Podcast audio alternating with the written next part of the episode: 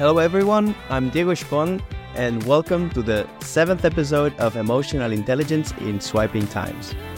In this episode, we're going to delve into the world of mindfulness and digital disconnection, two concepts that are vitally important in our digital age. In this journey, we will put the focus on our presence and seek to find that inner peace in a world of full of notifications, signals, and a thousand other distractions. But before I begin, I would like to clarify that I'm neither a psychologist nor a certified expert on the subject that we will be addressing. However, over the years, I've spent time researching, reading, and above all, living experiences that have given me a perspective that I consider valuable. What I will be sharing with you comes from that personal learning and reflection.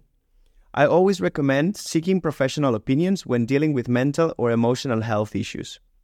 Now, with that in mind, I hope that you find what I'm about to share useful. Well, let's start. We live in a world where technology constantly surrounds us. Notifications, messages, updates, everything competes for our attention.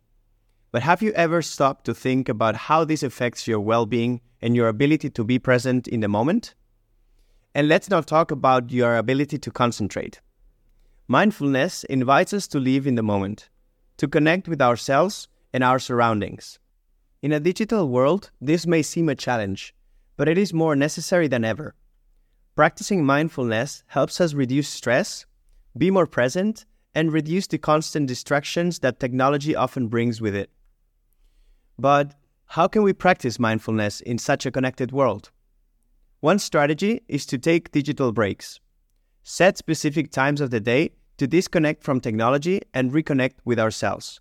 For example, a while before going to sleep, or the first 30 minutes after waking up, whether meditating, walking in nature, or in the city, enjoying a face to face conversation, or simply without the cell phone, these moments of disconnection are essential for our mental and emotional health.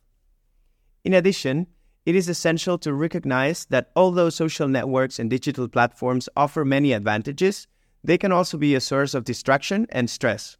Practicing mindfulness, being aware of how and when we use technology, and taking regular breaks are crucial steps to maintaining a healthy balance in the digital age.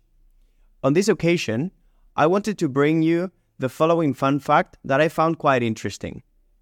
Did you know that, according to a 2019 report from the Center for Mind and Brain Development at the University of California, regular mindfulness practice can increase gray matter density in areas of the brain related to memory, learning, and empathy? On the other hand, I wanted to take the opportunity to make you reflect a little bit with the following. Take a moment to perceive your environment and ask yourself how many times a day do you really disconnect from technology?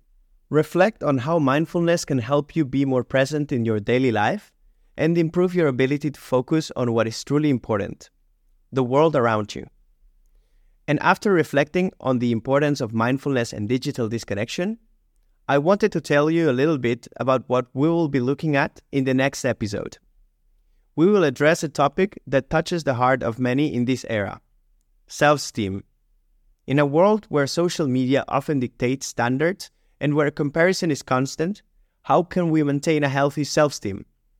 I invite you to find out at our next meeting. Thank you for joining me today for this chapter on mindfulness and digital disconnection. And remember, in a world full of noise and distractions, finding moments of peace and presence is essential, as is taking care of your mind and body. See you in the next episode of Emotional Intelligence in Swiping Times.